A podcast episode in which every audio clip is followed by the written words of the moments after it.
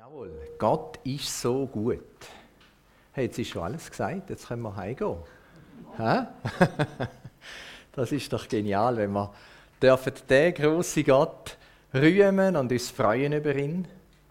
Äh, vielleicht frage ich jetzt gleich noch schnell, ist es, ist es gut, wenn ich Schweizerdeutsch spreche oder hätte gerne jemand, wenn ich Hochdeutsch redete? Nicht, gut. Dann mache ich gerne auf Schweizerdeutsch weiter. Darf ich noch den Dings haben? Also für gewisse Leute ist das Appenzellerdeutsch, das ich rede, dass sie es am richtigen Ort verorten können. Äh, es ist nicht immer ganz luperein, es ist manchmal ein bisschen Gemisch. Ähm, ja, wir sind in dem, zweiten, äh, in dem dritten Teil vom Thema Gebet. Ich habe es genannt, das große Versprechen. Das, der Text, den wir jetzt anschauen, das ist mir als Kind, ich bin ja nicht wirklich christlich aufgewachsen. Aber das ist mir als Kind schon bewusst gewesen, das habe ich schon gehört. Wer sucht, der wird finden. Wer anklopft, der wird auftun. Hey, das ist ein riesengroßes Versprechen. Ich habe eigentlich, eigentlich sollten wir uns zuerst mal bewusst werden in dem, in dem Text, bevor wir ihn dann lesen, was sind das eigentlich für Personen, die drin vorkommen. Da wisst ihr sicher schon auswendig, oder? Wer kommt vor in dem Text hinein? Ja? Ein Vater, genau, und? Und das Kind. Bild für Gott und der, wo betet. Oder die, wo betet. Zwei Personen. Es geht um da, wo sich zwischen diesen zwei Personen abspielt. Und jetzt mal ich kurz zurückblenden. Am Donnerstagmorgen bin ich in einer so einer Zoom-Konferenz gesehen, wo wir gebetet haben für Europa. Es sind Leiter, Missionsleiter, wo ja europäische Leiter sind. Sind wir da zusammengesessen und äh, ja, ist ein bisschen speziell gewesen. Es ist so klar, fast wie eine Bombe platzt. Äh, draußen sind in der Ukraine einmarschiert. Und und das ist so gesehen wie eine, wie eine Faust ins Gesicht. Weil die meisten von uns haben Freunde dort, die es kennen. Die meisten von uns wissen, dass Gemeinden dort häufig Leute, also Leute zusammengesetzt sind, die früher noch Kommunisten oder einfach Nihilisten sind, also die frisch zum Glauben gekommen sind, die nicht eine christliche Tradition haben, die nicht schon Eltern und Großeltern haben, die Jesus kennt haben wir haben gewusst, die, die, die haben eigentlich das schon lange irgendwie gesehen und es hat sie, oder haben gesehen sie haben auch dafür gebetet, dass Gott sie bewahrt. Und jetzt kommt da, Peng. Und das hat natürlich die ganze, den ganzen Ablauf über den Haufen geworfen. Und dann sagt einer von diesen Kollegen, wisst ich habe eine kleine Andacht vorbereitet. Und das habe ich gemacht, bevor ich von dem gewusst habe. Aber mit Türs, das passt jetzt genau da rein. Ja, genau. Also das ist so ein bisschen das Bild, das wir vor Augen hatten. Und äh, dann hat er gesagt, das, was ich euch möchte mitteilen möchte, das steht im Epheserbrief. Und ich bete, dass der Gott unseres Herrn Jesus Christus, der Vater der Herrlichkeit, euch zeigt, wie er selbst ist, dass ihr ihn erkennen könnt. Er gebe eurem Herzen erleuchtete Augen, damit ihr seht. Er hat gefunden, dass das passt ganz besonders, nämlich darum will, in der Stadt Ephesus ist ja der Artemis-Kult ganz hoch gestanden, oder der Diana-Kult. Das ist so ganz hoch gewesen. Ich weiß nicht, ein paar von uns erinnern sich sicher, dort ist der Paulus gekommen und hat erzählt von Jesus und dann sind die Goldschmiede, die haben äh, so eine, einen Aufruhr veranstaltet und haben sie verjagen. Ihr ganzes Geschäft ist kaputt gegangen. Das ist nach wie vor dort, gewesen, wo der Paulus zu den Epheser geschrieben hat da sind sie eigentlich in dem, in dem Umfeld gesehen, wo es einen Haufen Machenschaften gegeben hat gegen sie. Und in dem Kontext hinein verliert der Paulus im ganzen Epheserbrief kein einziges Wort über Artemis oder über die Goldschmiede, über die, die Machenschaften, über die Verschwörungen, die stattfinden, über den Kampf. Äh, und nicht erklären, wie jetzt das zusammenhängt und wer da mit wem und wer lügt und wer nicht lügt. Und das, das ist gar nicht wichtig, aber dass euch die Augen öffnen werden, dass ihr Gott erkennt. Und dann haben wir irgendwo fast wieder Eindruck gehabt, und es ist verrückt, um das zu sagen, aber ich, wir glauben fast, das Wichtige ist, dass Gott in diesen Situationen wie in der Ukraine uns die Augen auftut. Die Augen auftut, dass wir innerennen, wie er ist, wie er der Vater ist, wie er der gute Vater ist. In, in der Corona-Krise haben wir da wahrscheinlich auch manchmal so ein bisschen darum gekämpft, oder? Und was wichtig ist, ist, dass wir ihn erkennen. Also ich, ich habe ein ehrliches Gefühl, ja, ja, ja, eigentlich. Eigentlich eine mehr Lektion zu lernen. Eigentlich. Das ist ungerecht, dass es jetzt ausgerechnet die Ukrainer trifft. Es sollte doch uns treffen, wir hätten es verdient. Also ehrlich, Entschuldigung, sind vielleicht nicht einverstanden mit mir. Die Schweizer sind doch alle so lieb und gut. Äh, ich weiß gar nicht sicher. Äh, manchmal tut es mich äh, wir haben noch eine grosse Lernkurve vor uns. Wichtig, dass man Gott erkennt. Das ist mir auch darum eingefahren, weil ich am Tag vorher einen Freund besucht habe. Und der Freund, der hat sehr viel sich beschäftigt mit der Illuminati und mit den Freimaurern und all das. Das schon alle, alle Magnetwellen, die um uns herum sind und uns können beeinflussen 5G und alles. Wüste, uh, schlimm. Und schon bevor er Christ geworden ist. Und jetzt ist er Christ. Und äh, wir haben so darüber geredet. Und dann hat er gesagt, aber weißt, meine Frau hat mir gesagt, wichtig ist, auf was du schaust. Und das stimmt. Wichtig ist, auf was du schaust. Da ist mir das Bild in sich. Wichtig ist, auf was ich schaue. Wenn ich an einem Abgrund stehe und so oben schaue, dann ist es fast wie wenn es mich abziehen würde, oder? Wenn ich vor der Ukraine-Krise stehe und schaue, wie fies und gemein das ist und versuche zu verstehen, wer da am meisten lügt und, und wie es hin und her geht, lügen dann nämlich alle. Also, es ist nicht so, dass der Westen einfach nur gut wäre.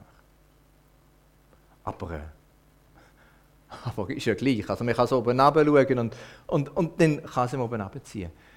Wichtig ist, dass wir schauen, dass wir erkennen, eben, dass unsere Augen offen wären und dass wir Gott erkennen. Nicht, dass wir aufs Dunkle schauen, das zieht uns ab, dass wir lernen schauen, wie der Paulus der Epheser schreibt. Lernen schauen. Wenn wir aber auf Gott schauen, dann ist mir das Bild in sich. Das ist äh, am letzten Gemeindewochenende. Und irgendwie sieht man doch, wie die Sonne wieder strahlt in diesen Gesichtern, oder? Wenn wir auf Gott schauen, dann strahlen wir das wieder. Dann passiert etwas, also mit unserem Gesicht sogar. Also, ich, strahle schon nicht immer. Und äh, es gibt so Momente, wo ich saumässig schlecht aufgelebt bin. Also, wenn ihr mir das nicht glaubt, dann müsst ihr Mariam fragen. Oder der Matthias und Barbara. Oder worauf, wo, dort, wo wir drauf schauen, das widerspiegelt sich bei uns. Das widerspiegelt sich unseren Gefühlen, das widerspiegelt sich unseren Gedanken, das widerspiegelt sich unserem Handeln. Das entscheidet auch, wie man betet. Wie, dass wir Gott sehen, da entscheidet, wie man betet. Ja, wer ist denn Gott? Zuerst einmal zu unserem Text. Das ist der Text, wo wir heute eigentlich so dürfen anschauen. Also das ist natürlich der schönste Text, den man darüber predigen fast. Also das ist natürlich genial. Ich habe ihn ein bisschen eingeteilt in Gelb, Rot, Blau. Anfangen jetzt also, und ich sage euch, bittet und ihr werdet bekommen. Sucht und ihr werdet finden. Klopft an und es wird euch geöffnet. Denn wer bittet, der empfängt. Wer sucht, findet. Und wer anklopft, dem wird geöffnet. Wow! Hei, hei, hei. Nimmt da Jesus nicht das Maul ein bisschen zu voll? He? Könnte man sich fragen. Ah, nein, jetzt nicht zu voll. Der wird das ein bisschen erklären. Welcher Vater würde seinem Kind denn eine Schlange geben, wenn es ihn um einen Fisch bittet? Oder einen Skorpion, wenn es ihm um ein Ei bittet? Und dann so ein bisschen der Spiegel, der Kontrapunkt.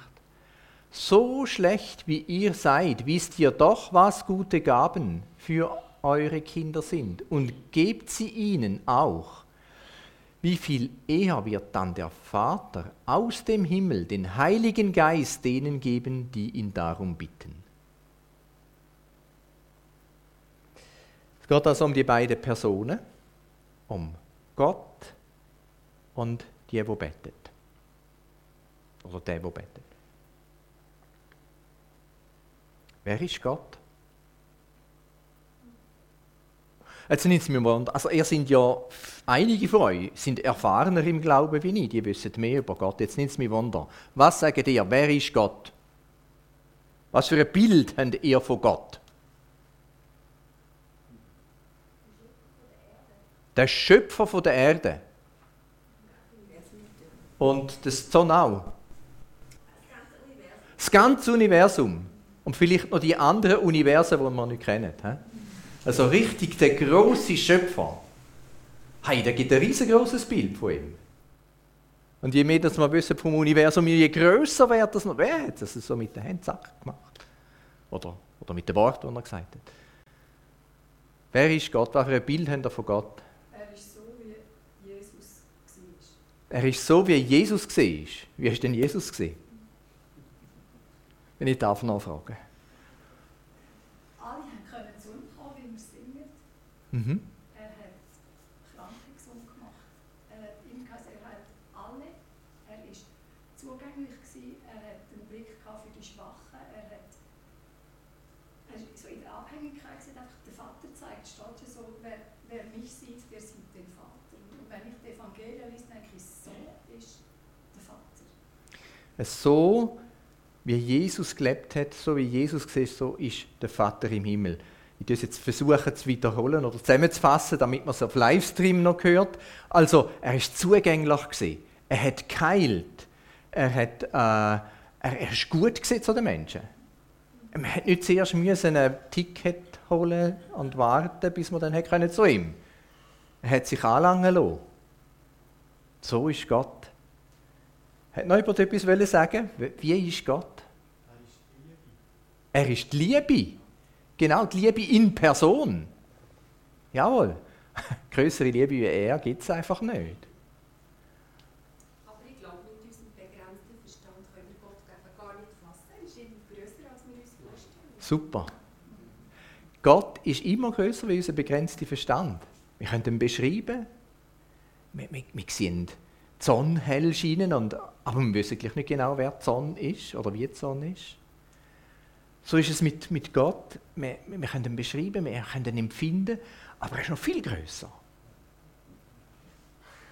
Wow, und zu dem großen Gott dürfen wir Vater sagen und bei dem dürfen wir anklopfen.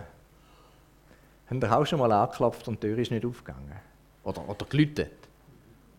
Ah, heute nimmt man dann das Handy für und, und läutet da. Du bist daheim. es ist ein komisches Gefühl, wenn es nicht aufgeht. Und meistens ist es ein gutes Gefühl, wenn die Tür aufgeht, oder? Oder habt ihr auch schon etwas gesucht? Heieiei, die ganze Wohnung oben und unten und alles umdreht und einfach nicht gefunden. Ha? Das ist gar kein gutes Gefühl, oder? Und wenn es dann kommt, wow, äh, ich habe mich sowieso wieder gefunden. Meistens sind es ja Sachen, äh, wo man sucht, wo man irgendwie gedankenlos irgendwo abgeleitet hat. Geht es uns dann äh, mit unserer Beziehung mit Gott manchmal auch so, dass wir es gedankenlos so ein bisschen auf die Seite geschoben haben? Wer ist denn der Better? Der, der bettet. Wer ist denn da? Darf ich mal die Frage auch nochmal an euch richten? Zum Beispiel ich. Ja, könnt ihr unterschreiben. Mhm. Warum betet der Better? Weil er was erwartet. Weil er? Was erwartet? Er erwartet etwas. Ja. Hast du auch schon gebetet und nichts erwartet? Beten muss man ja einfach, oder? Ah, es gibt's, also sind nicht alle gleich gewickelt. Aber es gibt, gibt manchmal auch Better, wo es so eine. Jetzt kommt mir gar kein gutes Wort, Entschuldigung, jetzt sage ich so, aus dem Ave Maria-Tramp rausbettet, oder? Man muss einfach noch etwas sagen. Ist vielleicht nicht so nett, wenn ich es so sage. Wird niemand, niemandem auf die. Aber, aber es gibt manchmal so ein, einen Gebetsritus und, und auch als gläubige Christen können wir in einen Ritus hineinkommen. Aber ja, ein Better erwartet etwas. Ich habe es versucht, so zusammenzufassen. Und ich kann vielleicht noch ein paar Punkte für euch herschreiben. Er hat ein Bedürfnis. Es liegt ihm etwas am Herz, darum kommt er zu Gott im Gebet. Und das Bedürfnis, über das redet er. Und er redet mit Gott. Der Better, der traut Gott viel zu. Und er ist von Gottes Güte überzeugt. Was Jesus in dem Text uns eigentlich näher bringen will, jawohl, vertraut. Gott macht etwas, wenn du zu ihm kommst und bei ihm anklopfst. Gott macht etwas, wenn du suchst für dein Leben und du sagst ihm das. Gott macht etwas, wenn du ihn bittest. Gebet ist nicht eine Leistung, wo man damit Gott beeindrucken können. Also, gell Gott, jetzt musst du denn, jetzt habe ich doch schon eine ganze Stunde betet. Oder, gell Gott, jetzt musst du denn, jetzt habe ich gefastet, jetzt ist dann langsam Zeit. Gut, es ist so, in den Psalmen, da sehen wir ganz einen Haufen Gebet. Und da gibt es auch Leute, die zu Gott sagen, hey, normal, wie lange wartest du denn noch? Wie lange geht es noch, bis du mir hörst? Das gibt es und das dürfen wir ihm sagen, wenn wir, wenn wir es eben so fühlen. Wir müssen uns vor Gott nicht verstellen. Wir dürfen Gott alles sagen. Gebet ist nicht ein Trick, so quasi, äh, wenn ich den ganz richtig bete. Weißt du, in der Formulierung so die, die guten Wörter finden. So ein Trick zum umbringen, dass er dann da macht, was ich will. Nein, Gebet ist ihm sagen, was ich auf dem Herzen habe. Und jetzt kommt das ganz große Versprechen. Gott verspricht. Also wir haben zuerst Personen gehabt und jetzt das Versprechen. Denn wer bittet, der empfängt. Wer sucht, der findet. Wer anklopft, dem wird geöffnet. Das Wichtigste zuerst, glaube ich, in dem Gebet, in dem Text geht es einmal zuerst um den Heiligen Geist. Der Vater im Himmel gibt der Heilige Geist denen, die ihn darum bittet. Das ist ein festes Versprechen, er gibt es. Jawohl, also wenn du Gott darum bittest, dass du möchtest ewiges Leben haben, dann gibt er dir da. Und dann musst du nicht jeden Tag wieder zurückkommen und jammern, äh, habe ich es jetzt oder habe ich es nicht. Nein, er verspricht es. Das gilt, das ist fest, das ist verlässlich. Er gibt das ewige Leben. Gott hat einen Wunsch, Menschen zu retten. Und wenn Menschen zu ihm kommen und, und sagen, jawohl, da hast du mein Leben, nimm es. Er gibt das ewige Leben dem, was will. Also, jeder von uns weiß, dass eine Million einfach wichtiger ist wie fünf Rappen. Oder täusche ich mich? Million ist grösser. Und so ist es ein bisschen mit dem, mit dem ewigen Leben. Das ewige Leben ist jetzt halt einfach wichtiger wie die nächste Stunde. Ich habe die ganze Welt gewinnen, aber wenn ich, wenn ich das ewige Leben nicht habe, dann habe ich, dann habe ich nichts. Was nützt der Geruch von einem feinen Essen, wenn ich nichts zu beißen bekomme? Um da geht es zuerst einmal ums Wichtigste. Das verspricht Jesus. Es gibt einen Haufen Zusagen in der Bibel, die das bestätigen. Ich möchte meine Lieblingszusage hier lesen. Die steht im Johannes 6, 37. Wer zu mir kommt, den werde ich nicht hinausstoßen. Also ist an x Orten bestätigt, da wo da steht. Wer zu mir kommt, den werde ich nicht rausschmeißen. Und wenn du noch so einen Haufen Seich gebaut hast, wenn da noch so ein Haufen Abfenheit ist, wenn du zu Jesus kommst, er wird dich nicht rausschmeißen. Es gibt Leute, die denken, hm, so lange habe ich wie zwischen zwei Welten gelebt. Ich habe ein ganz interessantes Gespräch mit jemandem, der das erlebt hat, äh, letzten Freitag. Der hat einen Haufen gemacht in der Gemeinde und nebendurch hat er übelste Sachen gemacht. Und er ist so hin und her gerissen, so hin und her, lange Zeit. Und irgendwann hat er gemerkt, so kann ich nicht mehr leben, zwischen zwei Welten hinein. Zwischen Wahrheit und Lüge. Und den Leuten etwas vorspielen, der gemeint der Fromme sehen und nachher völlig auf die Nase fliegen.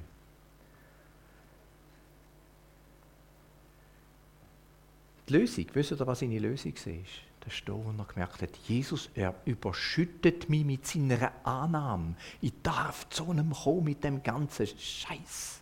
Excuse. Ich darf kommen mit all dem, was mich kaputt macht oder was mich verriest. Ich darf zu einem kommen. Jawohl, er sagt nicht, nein, ja, du hast dort auch noch versagt. Und das musst du jetzt auch noch. Und er sagt, jawohl, komm in meine Arme.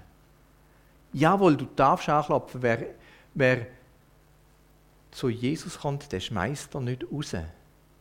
Und wenn er sich noch so schämt über Sachen, die er nicht auf die Reihe gebracht hat. Das ist einmal das Erste. Er hat dann so beschrieben, und das ist gesehen, wie wenn ein weißes Tuch über mich sei. Und von dort hat er einfach gesagt, hey, und der ist alles wert. Der Jesus ist alles wert. Da hat sich auch der Rest dann angefangen zu ändern, der noch lange mitgekämpft hat. Und zwischen ihnen kämpft er heute noch mit. Aber Grund, der Grundsatz hat sich geändert. Der Jesus nimmt mich so an, er ist es wert alles für ihn zu geben. Die Bibel ist voll von Typen, die alles vergeigt haben. So, so, also es gibt gar nicht der perfekte Supermann oder die perfekte Superfrau in der Bibel. Es gibt Vorbilder und die, die Vorbilder haben immer wieder das gebraucht, dass sie Vergebung bekommen. Wer anklopft, dem wird auftun. Wie viel mehr wird der Vater sein Heiliger Geist denen geben, die ihn darum bitten. Das ist, das ist die Botschaft der Bibel. Und darum folgen wir ihm nach, weil er so gut ist zu uns. Gut, ich muss schon sagen, äh, manchmal geht es mir schon darum, ein bisschen so, dass ich am liebsten die Leute würde, fast wie zwingen, zum zu Jesus zu gehen. Ich würde es am liebsten überschnüren. Hey, du musst jetzt doch. Siehst du denn nicht? Geht es auch manchmal so? Ha? Gott lässt jedem die Möglichkeit, selber anzuklopfen. Ich kann ihn nicht daher schränzen, sagen, ziehen und dann selber klopfen und sagen, so, jetzt geh rein. Nein. Ich habe schon viele Leute wollen überschnüren und es war kontraproduktiv, es hat gar nicht geholfen. Aber ich kann es leben. Ich kann Gott widerspiegeln. Manchmal habe ich auch schon gedacht, wäre doch gut, wenn Gott einfach so Peng machen würde und alle würden zum Glauben kommen. Ah, so. Wäre doch genial.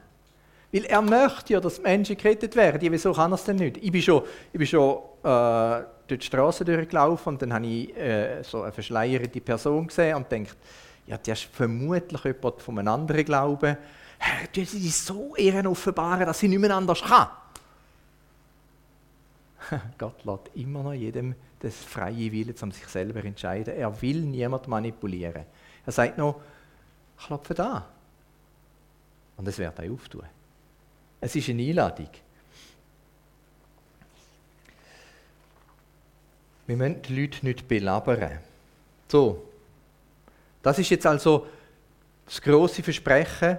Das gilt zuallererst und vor allem für die Ewigkeit, für das ewige Leben, für unsere Rettung. Ja, und jetzt Alltagsleben. Ist es euch schon mal passiert, dass ihr betet habt und dann habt ihr es nicht bekommen? Ja, stimmt jetzt das alles nicht, was wir jetzt da gelesen haben? Also jetzt nimmt es mich wirklich einmal Wunder. Wem von euch ist es schon passiert, dass er für etwas betet hat und dann hat er es nicht bekommen? Zwei, drei, vier, fünf, sechs, sieben, acht, neun, ja, doch ziemlich viele, eigentlich fast alle. He?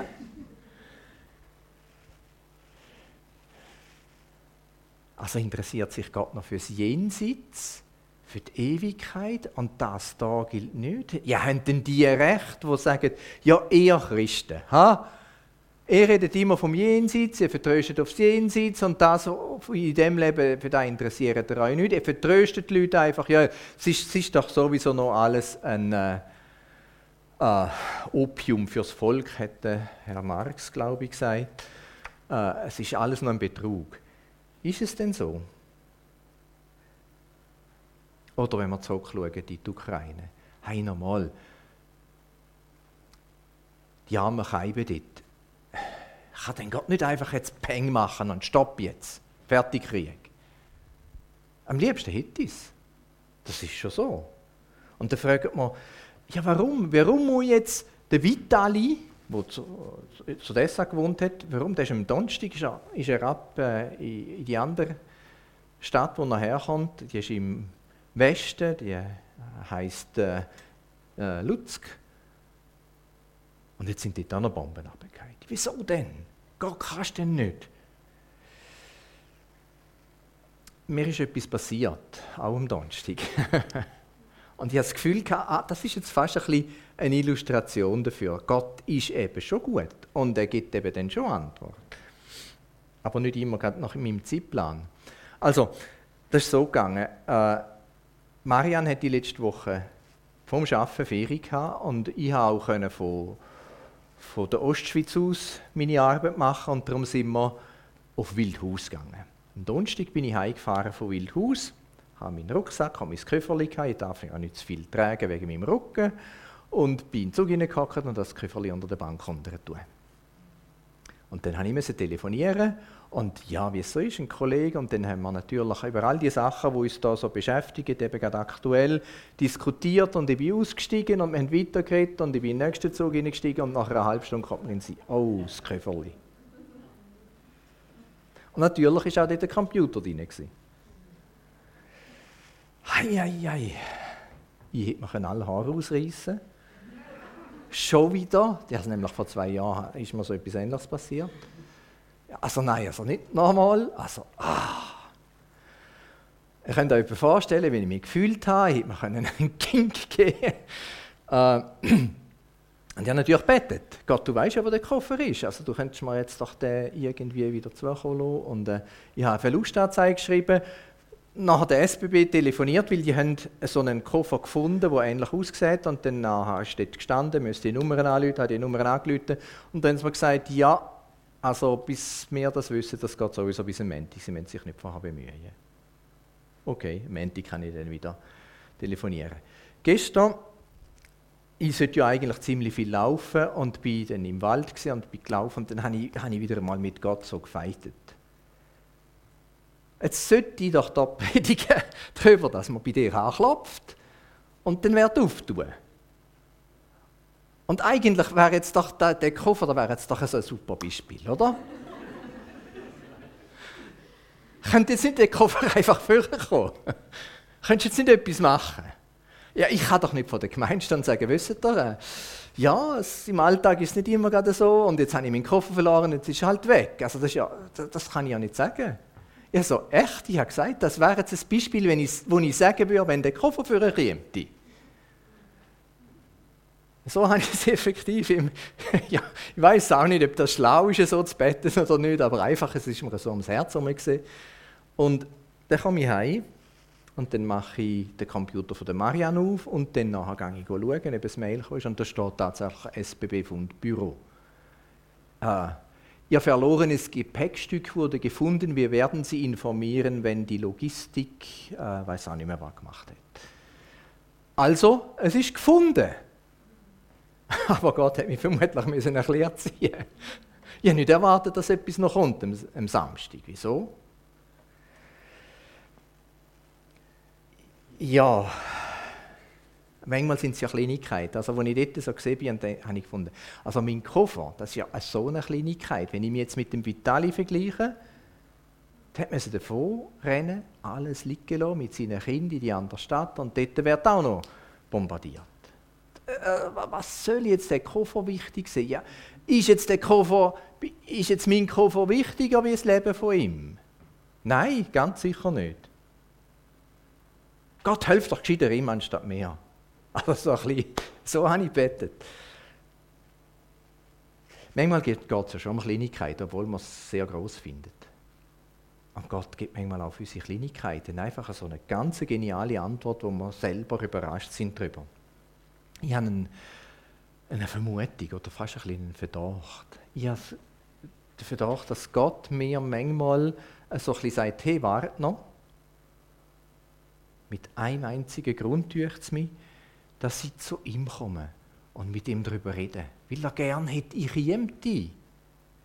Weil er darauf wartet, dass ich bei ihm anklopfe. Weil er gerne ein bisschen Zeit hat. Und jetzt wartet er halt noch ein bisschen, dass ich. Ich weiß es nicht. Er sagt mir es dann, wenn ich in die Ewigkeit bin, ob das genau so ist oder nicht. Aber es kommt mir ein bisschen so vor, dass er mich will erziehen Und manchmal geht es natürlich auch ein paar Jahre, bis, äh, bis das Gebet erhört wird. Oder dann gibt er ganz eine andere Antwort, wenn ich erwartet hätte. Aber er hat einen genialen Plan. Er hat einen genialen Plan, auch mit Sachen, die nicht so aufgehen, wie ich gedacht hätte.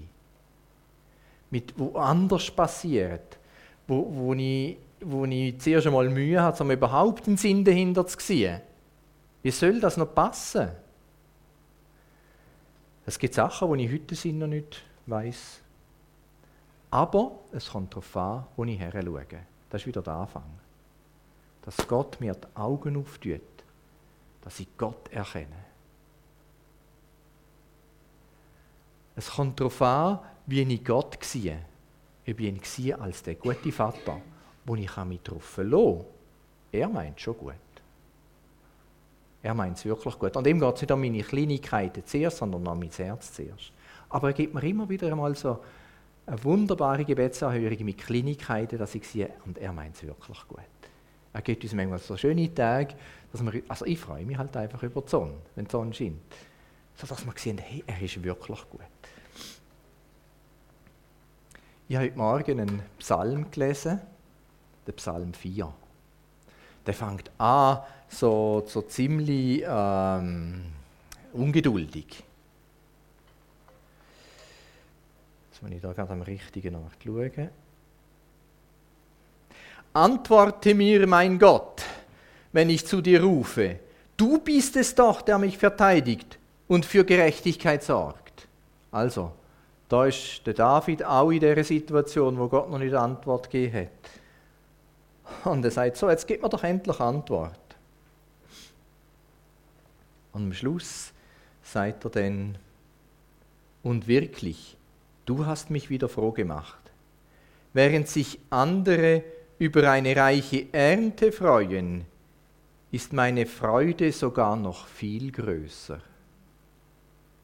Wenn ich Gott sehe, wie er ist, dann ist meine Freude noch viel größer. Gerade, gerade gleich wie, dass er Antwort gegeben hat. Vielleicht hätte er mir viel mehr gegeben, vielleicht viel weniger. Meine Freude ist noch viel größer. Ich kann ruhig schlafen, auch wenn kein Mensch zu mir hält, denn du, Herr, beschützt mich. Das ist der Gott, der uns beschützt. Ich kann nicht ruhig schlafen, wenn niemand zu mir hält. Aber der David ist so weit gekommen, die Erziehung, wo Gott mit ihm gemacht hat, hat ihn dorthin geführt. Du beschützt mich. Dir kann ich vertrauen. Bei dir bin ich in Ruhe. Das ist ja so wie ein Gumpf von der einen Seite zu der anderen Seite, zu der anderen Seite finde ich. Ich würde noch gerne beten. Du bist ein genialer Vater. Und ich merke schon, ich brauche immer wieder deine Erziehung. Ich glaube, es geht uns allen ein bisschen so, dass wir immer wieder neue offene Augen brauchen oder, oder die neu müssen sehen, um erkennen, wer du bist, wie du bist, wie gut du bist, wie groß du bist, wie herrlich du bist. Herr, wir haben viele Anliegen, die uns beschäftigen. Einige sind größer, andere sind kleiner. Und du gibst uns immer wieder so Zeichen von deiner Güte. Herr, wir brauchen die.